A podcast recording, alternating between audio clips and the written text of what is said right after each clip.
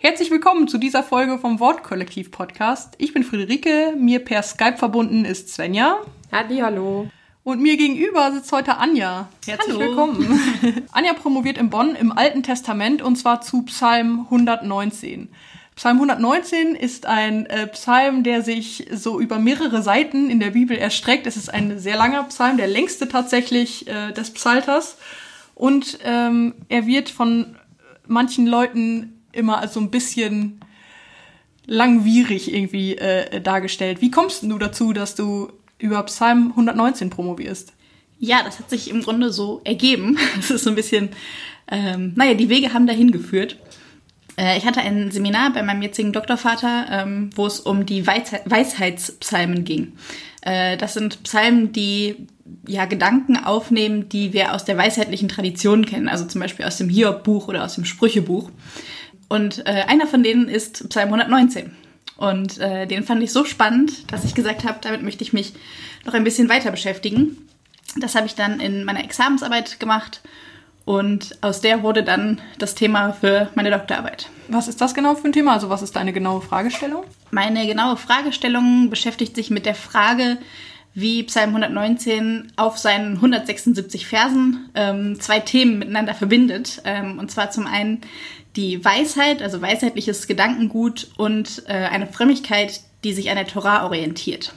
Ja, vielleicht für die Hörerinnen und Hörer, die jetzt mit den beiden Begriffen überhaupt nichts anfangen können, ähm, kannst du vielleicht als erstes mal erklären, was denn Weisheit ist? Weisheit ist eine Tradition, die wir im ganzen alten Orient im Grunde haben und damit auch im Alten Testament. Also wir haben das sowohl in Ägypten als auch in Babylonien. Ähm, und dann eben auch alttestamentliche Texte, die sich ihre Umgebung angucken und versuchen, Erfahrungen zu sammeln. Und diese Erfahrungen dann irgendwie in ein System zu bringen und Regeln zu erkennen.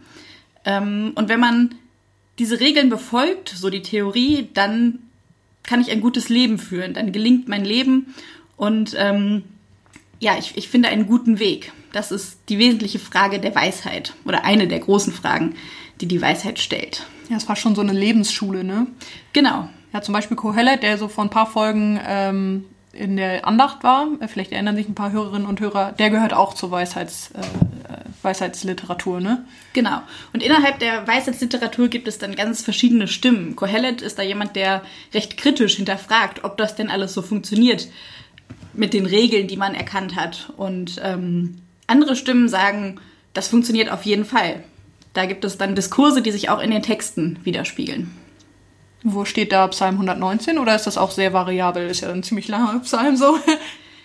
In sich ist er sich eigentlich recht einig. Innerhalb der Tradition ist Psalm 119 eine Stimme, die diese weisheitlichen Fragen nach dem gelingenden Leben verbindet mit einer Antwort, und das ist dann das zweite Thema, äh, mit der Torah. Der sagt, mein Leben gelingt, wenn ich der Torah folge. Was ist die Torah genau? Das ist eine der Fragen, mit denen ich mich beschäftigen werde, was denn eigentlich Torah ist. Klassisch könnte man denken, Torah ist etwas, was wir auch heute noch kennen. Das sind die ersten fünf Bücher in der Bibel, die ersten, also die fünf Bücher Mose. Ich glaube, nachdem ich mir den Psalm in meiner Examensarbeit schon ein bisschen angeguckt habe, dass äh, auch wenn er von Gesetz und Befehlen und sowas spricht, dass er das viel, viel weiter meint. Dass Torah sich eben nicht auf die fünf Bücher Mose beschränkt, sondern ja vielleicht sowas wie der Wille Gottes, ähm, die Offenbarung Gottes ähm, sein könnte und dass es viel weiter gefasst werden müsste. Woran machst du das fest? Im Psalm 119 kann man das daran festmachen, dass es nicht nur den Begriff Torah gibt, sondern insgesamt noch sieben weitere Begriffe, die ja parallel benutzt werden zu diesem Wort Torah, die dann übersetzt werden. Es kommt im Deutschen leider immer nicht so gut rüber. Das, da geht dann das verloren durch die Übersetzung. Kurzer Zwischenkommentar, wenn man, wenn ihr euch mal den Psalm 119 in der deutschen Übersetzung durchlest, euch wird ziemlich schnell auffallen, dass äh, richtig häufig das Wort Gesetz da steht und man sich irgendwann schon denkt, oh Mann, was redet der immer vom Gesetz?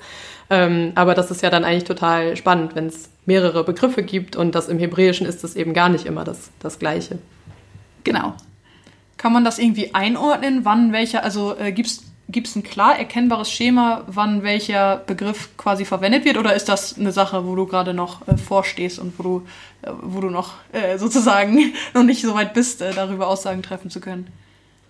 Auf den ersten Blick erkennt man nichts und das ist, glaube ich, auch die Tendenz in der Forschung zu sagen, wenn es eine Struktur gibt, haben wir sie noch nicht erkannt. Okay. ähm, und das ist auch noch mein Stand, ja. Was ist für dich das Faszinierendste am äh, Alten Testament und was speziell fasziniert dich an der Weisheitsliteratur? Am Alten Testament fasziniert mich, dass es so ganz unterschiedliche Textsorten hat. Wir haben Geschichten darüber, was Menschen mit Gott erleben. Wir haben Gebete in den Psalmen. Wir haben ja fast schon philosophische Diskussionen in der Weisheitsliteratur. Und ähm, ganz häufig wird das sprachlich ja ganz besonders ausgestaltet. Das ist ja auch was, was Psalm 119 kennzeichnet. Äh, Das ist auch wieder was, was im Deutschen verloren geht. Ähm, Im Hebräischen hat jede hat er Strophen, die in der Übersetzung häufig verloren gehen. Manche Bibelübersetzungen drucken es noch ab. Immer acht Verse bilden eine Strophe und innerhalb einer Strophe fängt jeder Vers mit demselben Buchstaben an. Das geht dann den ganzen Psalm, das Alphabet einmal komplett durch. Und dadurch ergibt sich dann 8 mal 22 für 22 hebräische Buchstaben, ergeben sich 176 Verse. Als ob! Doch, tatsächlich. Das, okay, das, das wusste ich gar nicht. Das ist ja voll interessant. Also der geht quasi einmal das ganze Alphabet durch. Genau. Also das hebräische Alphabet natürlich. ja. Total spannend. Okay, erinnere mich so ein bisschen an diese. Äh, okay, ist jetzt ein bisschen random, aber es gibt ja auch diese äh, Hausarbeiten oder so, wo dann halt immer der erste Satz in der Zeile immer sowas ergibt und am Ende kommt da irgendwie Jein oder so raus. Habe ich nämlich auf Twitter gesehen. Genau, das Prinzip ist ein ganz ähnliches. Und indem man hier das ganze Alphabet einmal durchgeht, könnte man sagen, das symbolisiert Vollständigkeit. Es ist einmal ganz geordnet, geht es einmal alles, was man irgendwie, was einem irgendwie dazu einfällt, geht es durch. Ja, so ganz, also so ganzheitlich dann, ja. Du hast äh, vorhin gesagt, dass im Psalm 119 jetzt Torah und Weisheit sich so verbinden. Was genau bedeutet das oder was, äh, was ist daran neu? Was, was ist die Aussage dahinter? Ja, das ist eine meiner, meiner großen Fragen. Häufig basiert die Weisheit auf der Erfahrung, die wir im Alltag machen. Und in späteren Phasen, in denen Texte dann entstehen, gibt es so Sätze wie die Weisheit ist Torah, also es wird, wird miteinander identifiziert und Weisheit erlange ich durch Torah. Und Psalm 119 ist auf dem Weg dahin, weil er das noch nicht explizit macht, also er formuliert es nicht so, aber er benutzt ganz, ganz viel weisheitliches Vokabular und weisheitliche Formen, also dieses Geordnete, ähm, das der Psalm hat. Das ist was, was typisch für die Weisheit sind, äh, ist. Psalm 119 wird ja in manchen, äh, also bei manchen Leuten in der Forschung so als äh, Klammer gesehen, also zusammen mit Psalm 1, dass das mal so eine Klammer war um den Psalter. Äh, was hat es damit auf sich? Die Idee hinter der Klammer ist, dass die sowas wie ein Vorwort und ein Nachwort bilden könnten. Also dass sie den Leser und die Leserin lenken wollen und den Psalm, den, die Psalmen unter eine bestimmte Perspektive stellen wollen. Also dass ähm, der Psalter vielleicht selbst als Torah, als Weisung, als Offenbarung verstanden werden könnte ähm, und dass die Wichtigkeit, auch sich mit dem Psalmen zu beschäftigen, betont werden könnte. Das, was in Psalm 1 vorgestellt wird, wird dann in Psalm 119 ausdifferenziert, also ganz in aller Breite ähm, und in, in ganzer Länge einmal durch, durchbuchstabiert, im wahrsten Sinne des Wortes. Stimmt, im wahrsten Sinne des Wortes. Ne? Und gerade wenn Psalm 119 so der letzte Psalm sozusagen wäre, oder so ein End, ähm, also so ein Resümee, sag ich mal, oder Schlusswort. ein Schlusswort, genau, dann ist es ja auch echt nochmal spannend, dass er dann so mit diesem äh, Alphabetsgedanken so nochmal so eine Ganzheit irgendwie abbildet und dann so sagt, so, okay, und hier fasse ich nochmal alles zusammen, sozusagen, was wichtig ist. Genau. Aber das ist nicht, äh, also es ist schon umstritten, oder? Oder ist es Das wird diskutiert und so wie alles eigentlich? genau, es wird immer. alles diskutiert. ja, okay, aber das ist eine, eine These, die es so gibt. Genau, das ist eine These, die es gibt. Es gibt auch im Hintergrund steht, dass es eventuell halt sein könnte, dass es eine Zwischenstufe des Psalters gewesen sein könnte. Dass dann hinterher die anderen Psalmen, also 120 bis 150, angefügt wurden. Und ähm, eine meiner Fragen ist dann, ob das so sein kann, was dafür spricht, was dagegen spricht. Ja, super spannend. Ähm, wir hören jetzt tatsächlich auch eine Predigt von dir genau zum Thema äh, Psalm 119 oder zum Psalm 119. Ähm, und danach werden wir ein bisschen darüber sprechen, inwiefern sich der sozusagen geistliche, spirituelle Zugang zu Psalm 119 von dem wissenschaftlichen unterscheidet. Viel Spaß bei der Predigt. Worte, Sätze, Texte. Hier ein Werbetext, da eine schnelle Mail, die noch beantwortet werden muss. Heute Morgen in der Zeitung die Reportage, der Bericht, der noch durchgearbeitet werden muss, die Anleitung für das neue Gerät, die Notizen auf dem Einkaufszettel. Worte umgeben uns, strömen auf uns ein, ohne dass wir es merken. Täglich sprechen, lesen und schreiben wir mehr Worte, als wir zählen können. Manche mit mehr, manche mit weniger Bedeutung. Es gibt die Worte, die etwas in uns anrühren, uns inspirieren, die die Seele schwingen lassen und uns ein Stück Schönheit zeigen. Psalm 119 ist ein Text, der viele Worte macht. Mit 176 Verse ist er der längste Psalm in der Bibel. So viele Worte zu nur einem einzigen Thema, na ob es da so viel zu sagen gibt? So oder so ähnlich könnte man jetzt fragen. Aber die Worte von Psalm 119 sind alles andere als belanglos. Nur ein Teil von ihnen, das Ende des Psalms, möchte ich hier lesen. Fürsten verfolgen mich ohne Grund, aber mein Herz fürchtet sich nur vor deinen Worten. Ich freue mich über dein Wort wie einer, der große Beute macht. Lügen bin ich Feind, und sie sind mir ein Greuel, aber dein Gesetz habe ich lieb. Ich lobe dich des Tages siebenmal, um deiner gerechten Ordnungen willen. Großen Frieden haben, die dein Gesetz lieben, sie werden nicht straucheln. Herr, ich warte auf dein Heil und tue nach deinen Geboten. Meine Seele hält deine Zeugnisse und liebt sie sehr. Ich halte deine Befehle und deine Zeugnisse, denn alle meine Wege liegen offen vor dir. Herr, lass mein Klagen vor dich kommen, unterweise mich nach deinem Wort. Lass mein Flehen vor dich kommen, errette mich nach deinem Wort. Meine Lippen sollen dich loben, denn du lehrst mich deine Gebote. Meine Zunge soll singen von deinem Wort, denn alle deine Gebote sind gerecht.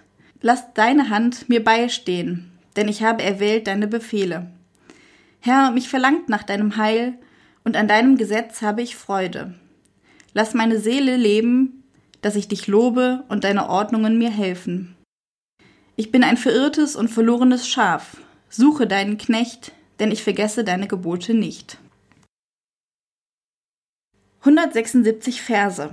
So viele Zeilen füllt das betende Ich mit seiner Hingabe, seiner Liebe zum Wort Gottes. Über das Ich wissen wir so gut wie nichts. Nicht, ob es ein Mann oder eine Frau war, wo und wann er oder sie gelebt hat. Was wir wissen, ist, dass das betende Ich eine ganz besondere Beziehung hatte zu Gott, zu seiner Weisung, zu seinem Wort, so dass dieser Text entstanden ist, der so wichtig geworden ist, dass er heute noch in der Bibel steht. Lese ich diesen Psalm, ist es besonders die Liebe zum Wort Gottes, die nachklingt. Es ist nicht die Art von Liebe, wie sie Menschen für alle möglichen Gegenstände aufbringen. Das erste eigene Auto, ihre Wärmflasche oder die Lieblingstasse. Wenn im Psalm vom Wort Gottes gesprochen wird, von der Ordnung, die er der Welt gegeben hat, von seinen Zeugnissen und Gesetzen, sind es nicht tote Buchstaben, von denen die Rede ist. Im Gegenteil. Sie bieten Leben, Lebensraum. Wie Partner in einer gesunden Beziehung einander gut tun, so tut es dem betenden Ich gut, sich dem Wort Gottes zuzuwenden. An welche Texte hier im Einzelnen gedacht ist, welche Gebote im Hintergrund stehen und wo wir sie nachlesen können, verrät der Text des Psalmes nicht. Dabei wäre es so schön, wenn wir kurz nachlesen könnten, wie es denn nun geht mit der Freude und der Liebe, mit einem guten Leben. Das könnten wir dann nach der Schritt-für-Schritt-Anleitung umsetzen und dann würde das Ganze funktionieren. Wie eine gute, detaillierte Wegbeschreibung, mit der wir nicht viel falsch machen können und am Ziel ankommen. Aber so einfach ist das nicht. Vielleicht ist das auch gar nicht das, worum es geht. Nicht der Wortlaut, genaue Formulierungen und einzelne Anweisungen sind entscheidend, sondern die Wirkung, die das Wort Gottes als Ganzes hat. Psalm 119 ist kein Psalm über die Treue zum Buchstaben, der Text ist ein Psalm darüber, was das Wort Gottes mit einem Menschen macht. Es schenkt ein Lied auf den Lippen und gibt Kraft in Bedrängnis. Im Psalm ist klar, es sind keineswegs irgendwelche Worte, die diese Wirkung haben, sondern die des lebendigen Gottes. Das erst macht sie zu Hoffnungsgebern und einer guten Anlaufstelle für Orientierung. Mir scheint, das betende Ich spricht eher von einem Kompass als von einer Wegbeschreibung. Ein gutes Instrument, um die richtige Richtung zu finden, aber wo die Pfade hinführen, müssen wir Menschen selbst herausfinden. An jeder Abzweigung entscheiden wir neu, wo es hingeht. Wenn das betende Ich betet, alle meine Wege liegen offen vor dir, dann steckt darin zweierlei. Zuerst höre ich aus diesem Satz eine tiefe Gewissheit. Bei Gott ist niemand verloren. Auch auf Abwägen kommen, kennt er die menschlichen Wege, weiß um Hindernisse und Gefahren. Auf den zweiten Blick ist da noch mehr. Das gleiche betende Ich, das nur wenige Sätze zuvor mit großer Sicherheit Lügen verabscheuen konnte und wusste, dass die, die auf Gottes Gesetze vertrauen, nicht straucheln werden, kennt plötzlich die eigene Unsicherheit. Der Weg, auf dem es geht, ist nicht immer geradlinig und gut gangbar. Töne der Klage mischen sich in das Loblied. Hilfe, Einsicht und Rettung kommen nicht aus eigener Kraft, sondern durch Gott. Bei aller Zuversicht und großem Selbstbewusstsein, die eigenen Schwächen nicht zu vergessen, ist nicht selbstverständlich. Letztlich bleibt das Bewusstsein, auf Gottes Hilfe angewiesen zu sein, zusammen mit dem Willen, es immer wieder neu zu versuchen. Der Psalm endet mit einer Bitte. Suche deinen Knecht, ich habe deine Gebote nicht vergessen. Auch in Zeiten der Unsicherheit bleibt der Kompass. Lohnt es sich also, sich durch 176 Verse zu kämpfen, in denen zugegebenermaßen doch die ein oder andere Aussage wiederholt wird? Ich bin überzeugt, dass es sich lohnt. Das betende Ich in seiner Hingabe und Leidenschaft für Gottes Wort kann uns Vorbild sein. Ich kann mich fragen lassen, woran ich mich orientiere und worauf ich im Zweifelsfall mein Vertrauen setze. Und was erwarte ich eigentlich, wenn ich mich mit Gottes Wort beschäftige? Einen Kompass oder eine Wegbeschreibung? Der Psalm ist einer, auf den wir uns einlassen müssen. Dann kann er uns neue Perspektiven schenken und uns mit seiner Begeisterung anstecken. Und der Friede Gottes, der höher ist als alle Vernunft, bewahre unsere Herzen und Sinne in Christus Jesus. Amen. Ja, vielen Dank für deine Predigt, Anja. Wir haben jetzt sozusagen hier mal das Beispiel, wie man seine eigene exegetische Forschungsarbeit umsetzen kann in einen meditativen Text, in einen Predigttext. Was ist da das Verhältnis für dich? Oder wenn du wissenschaftliche Arbeit betreibst, ähm, blendest du dann diese praktische Ebene aus oder hat das für dich immer was miteinander zu tun? Ich würde sagen, es ist etwas, was im Hintergrund mitläuft. Vordergründig arbeite ich natürlich mit dem hebräischen Text und kümmere mich da teilweise um philologische Details, die in einer Predigt vielleicht am Rande vorkommen, aber nicht die allergrößte Rolle spielen werden. Und letztlich muss ich auch irgendwann eine wissenschaftliche Arbeit abgeben und keine Predigt. Trotzdem ist die wissenschaftliche Theologie ja immer ja, der kirchlichen Arbeit, der Verkündigung verpflichtet. Und ich glaube, dass man auch für eine Predigt aus fundierter wissenschaftlicher Arbeit ja, Erkenntnisse ziehen kann und Impulse ähm, mitnehmen kann. Ja, ganz spannend eigentlich. Ne? In der Predigt hast du ja an einer Stelle gesagt, äh, dass es kein Psalm ist über die Treue der Buchstaben. Da habe ich dann so ein bisschen geschmunzelt, weil ich so dachte, ja, aber gerade so alttestamentliche Wissenschaft, da geht es ja ganz viel so um, um die Betrachtung der einzelnen gerade Buchstaben, vor allem jetzt irgendwie auch bei diesem Psalm, der ja auch damit spielt so.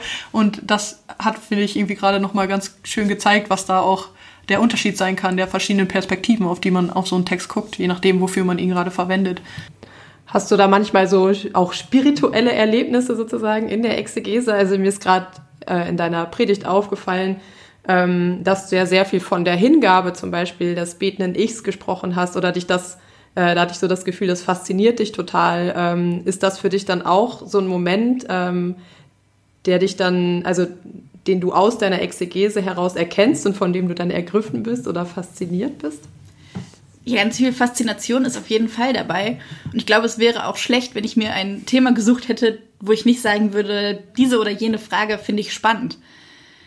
Und ähm, bei diesem Psalm ist es eben die Hingabe. Das mag vielleicht bei mir auch ein bisschen biografisch ähm, bedingt sein. Ich habe ein Jahr in Israel studiert und äh, mich da auch ein bisschen mit dem rabbinischen Judentum beschäftigt, wo diese Hingabe nochmal ganz, ganz stark ausgeprägt ist. Und ähm, das dann hier in diesem Psalm wiederzufinden, ähm, fand ich sehr spannend und wollte dem mal ein bisschen nachgehen. Was bedeutet für dich Hingabe? Was macht das mit meinem Leben? Äh, wie, wie äußert sich das? Finde ich gar nicht so leicht, diese Frage. Also zum einen äußert es sich darin, dass wir diesen Text haben. Anscheinend ist es etwas, was produktiv macht in irgendeiner Form. Dass ja diese Faszination oder diese Begeisterung für die Torah, für das Wort Gottes lässt den oder diejenige, den, die den Psalm geschrieben haben, wieder, wieder neu produktiv werden. Also es ist nichts, was die Beschäftigung mit der Tora, die Hingabe daran ist nichts, was punktuell wäre und was ja ein Punkt wäre, sondern es ist ein Prozess.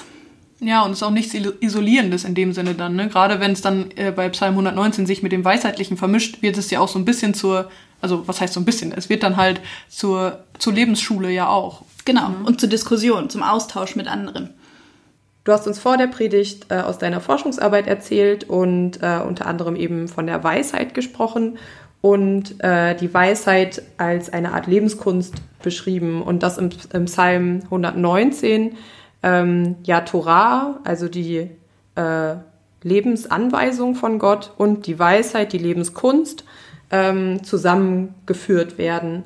Was bedeutet das für uns heute? Also was, was wäre jetzt für uns heute Lebenskunst? Also ich habe jetzt zum Beispiel, oder mir kam so die Assoziation, ähm, von auch Meditation oder Yoga zum Beispiel, ähm, was uns ja auch manchmal, also auch so ein Leitfaden geben kann oder eine, äh, eine Hilfestellung, unser Leben zu führen oder gut mit unserem Leben zurechtzukommen, äh, könnte man das jetzt so verstehen, dass man auch solche Sachen integrieren kann und äh, kombinieren kann mit äh, zum Beispiel der Bibel, also mit dem göttlichen Wort ich glaube, dass es durchaus gerade in den Psalmen schon angelegt ist. Also wenn wir uns Psalm 1 angucken, wir hatten ja schon die theologischen Ähnlichkeiten, ähm, da haben wir den Vers, dass der glücklich gepriesen wird und dass der gelobt wird, der über das Wort Gottes sinnt, Tag und Nacht.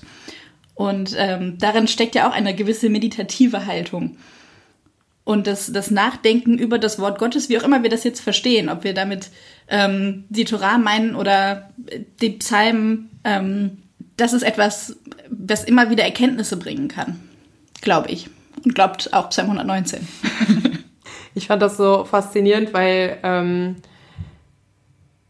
für mich ist es oft so, dieser, dieses Wort, Wort Gottes, ähm, und du musst irgendwie ähm, dem Wort Gottes jetzt total treu sein oder keine Ahnung, du musst das machen, was in der Bibel steht und so weiter, ähm, dass das für mich oft so ein sehr äh, ja, sehr negativen Klang hat auf eine Weise, dass das so restriktiv ist irgendwie. Und ich finde den Gedanken, wenn man das aber verknüpft mit einer Lebenskunst, äh, also wie, ähm, wie kann ich mein Leben unter den gegebenen Umständen gut führen und ähm, ja, irgendwie in so, eine, in so einen Einklang miteinander bringen, das fand ich irgendwie äh, faszinierend daran. Ja, es kommen irgendwie echt so zwei Bereiche zusammen und da wird was ganz Produktives raus, ne? Also Weisheit und Torah. Ähm, also wenn man das jetzt so hört, so von außen, ohne da jetzt den Zugang äh, zu haben, den du zum Beispiel hast, könnte man so denken, okay, Torah stressig, so, also viel, äh, viel Gesetz, viel äh, einzuhalten. Und dann kommt Weisheit, okay, äh, also äh, ich persönlich so äh, habe jetzt zu Weisheitsliteratur irgendwie noch einen äh, besseren Zugang dann in dem Sinne. Dann okay, gut, aber dann kommt so die Torah und matscht das einmal so ein und dann, dann wird's irgendwie, macht Weisheit keinen Spaß mehr so ungefähr. aber es scheint ja genau anders zu sein, dass es halt sehr, sehr fruchtbar wird und sehr produktiv sich einander bedingt. Genau, das ist der Eindruck, den ich jetzt auch so nach der, nach der ersten Beschäftigung mit Psalm 119, ersten ausführlicheren Beschäftigung mit Psalm 119 habe, dass es, dass es überhaupt nicht restriktiv oder normativ irgendwie verstanden wird. Also natürlich gibt es diesen Gesetzescharakter und der kommt auch immer wieder durch, aber da steht nicht, du musst A, B, C, sondern das ist nicht das, worum es geht. Ja, und da ist dann vielleicht noch e-, echt nochmal spannend zu sehen, okay, wie unterscheidet sich das dann in den verschiedenen Gesetzesbegriffen, die ja, wie du gesagt hast, mehrere sind ähm, und auch im Vokabular unterschieden sind, ne? Also genau. inwiefern da dann die äh, äh, Facetten verschieden sind. Die auch aus unterschiedlichen Bereichen kommen. Also die verschiedenen Begriffe nehmen ganz unterschiedliche biblische Traditionen auf. Ah, okay, was zum Beispiel? Zum Beispiel haben wir einmal das Wort Davar äh, auf Hebräisch, das sehr viel in der prophetischen Tradition vorkommt und dass, dass da sehr viel Verwendung findet und da eben für das Wort Gottes ähm, ja, steht. Dann haben wir wieder Vokabeln, die eindeutig diesen gesetzlichen Charakter, Mishpat zum Beispiel heißt Gesetz oder Rechtssatzung, die das mehr betonen. Und das steht eben nebeneinander und beieinander und kommt irgendwie ja in einen Dialog, der fruchtbar wird. Das ist wirklich was, was dann total im Deutschen verloren geht, ne? Diese Feinheiten dann. Genau, das ist sehr schade. Wir sollten alle Hebräisch lernen. oh, okay, gut. Hebräisch für Rückgeschrittene, ne? Ja, genau, das habe ich mal gemacht äh, in, äh, in einem Semester. Ein Kurs Hebräisch für Rückgeschrittene, weil genau so habe ich mich gefühlt. ähm, was würdest du sagen, ist heute Lebenskunst und was war damals Lebenskunst und was, wie unterscheidet sich das und wo sind unsere Probleme vielleicht auch ähnlich oder unsere Fragen? Wenn man annimmt, dass die Frage nach dem gelingenden Leben die Grundfrage der Weisheit ist, dann hat sich eigentlich nicht viel geändert. Also ich glaube, was muss ich tun, damit mein Leben gut wird, damit ich Erfolg habe, ist eine Frage, die sich jeder früher oder später auf die ein oder andere Art und Weise mal stellt. Die Antworten sind viel, viel diverser geworden, die wir heute geben können. Und auch die, wenn man jetzt Richtung Ethik denkt, haben wir heute natürlich andere Probleme, als es die vor zweieinhalbtausend Jahren äh, gab im alten Orient. Und ich glaube, letztlich muss jeder die eigene Antwort darauf finden, wie man das Leben gut gestaltet. Es ist nichts, ja, es ist wieder nichts, was ich nachlesen kann und, und eine, ja, eine Anleitung finde. Ja, ist halt wieder sowas, wo man dann kombinieren muss, ne? Wie Sven ja gerade zum Beispiel auch gesagt hat, also Meditation und Yoga sind ja für viele Werkzeuge, um halt irgendwie sich einen Raum zu schaffen, um Lebensgestaltung für sich irgendwie besser möglich zu machen, wenn es halt irgendwie äh, zu viel wird oder zu kompakt das Leben so und da dann zu kombinieren, ist vielleicht was, was auch im Psalm 119 angelegt ist. Ja, und es gibt ja Leute, die jetzt sagen würden, nee, das dürfen wir auf keinen Fall, das darf nichts miteinander zu tun haben und es darf nur die Bibel gelten und so weiter. Und daran halte ich mich jetzt. Das gibt mir allein Orientierung. Ähm, und meine Frage wäre jetzt, wäre jetzt an dich, äh, Anja, was Bibel dann für dich oder welche Rolle spielt sie in dieser Frage nach Lebensgestaltung?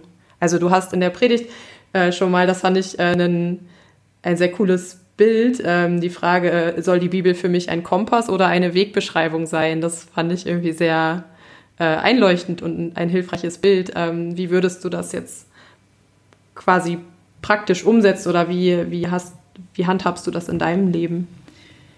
Naja, ich, ich weiß nicht, vielleicht ist es in der Predigt ein bisschen durchgeklungen, dass sie für mich keineswegs Wegbeschreibung ist, sondern eben viel mehr Kompass. Ich glaube, dass die Bibel ganz viele Impulse geben kann und ganz viele Anregungen bietet in den Geschichten, die sie erzählt, in der Theologie, die sie transportiert. Sie ist Zuspruch und Anspruch zugleich, aber dabei in, gerade in ihren Ansprüchen, wenn ich jetzt sage, nicht wörtlich zu nehmen, ist es schwierig, weil ich glaube, dass sie häufig überzogene Ansprüche stellt, denen wir Menschen niemals gerecht werden können, eben weil wir Menschen sind. Ähm, trotzdem heißt es aber nicht, dass wir es aufgeben sollten.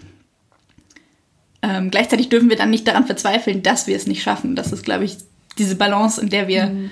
ähm, uns immer wieder bewegen. Ja, man ist so in, in so einer Spannung eigentlich mit der Bibel die ganze Zeit dann. Genau. Ja. Und ich glaube, dass die Texte so alt wie sie sind, trotzdem in unsere Zeit reinsprechen können und uns Zugang geben zu dem, was andere Menschen mit Gott erlebt haben und den Erfahrungen, die sie gemacht haben. Vielen Dank, dass du im Podcast warst, liebe Anja. Vielen Dank, dass wir mit dir über dein Forschungsthema sprechen konnten. Euch allen vielen Dank fürs Zuhören. Äh, wir hören uns in zwei Wochen wieder mit der nächsten Folge. Bewertet gerne diese Folge auf der Plattform, auf der ihr sie gerade hört. Bewertet auch gerne den Podcast, zum Beispiel bei iTunes und euch einen schönen ersten Advent. Tschüss. Tschüss. Tschüss.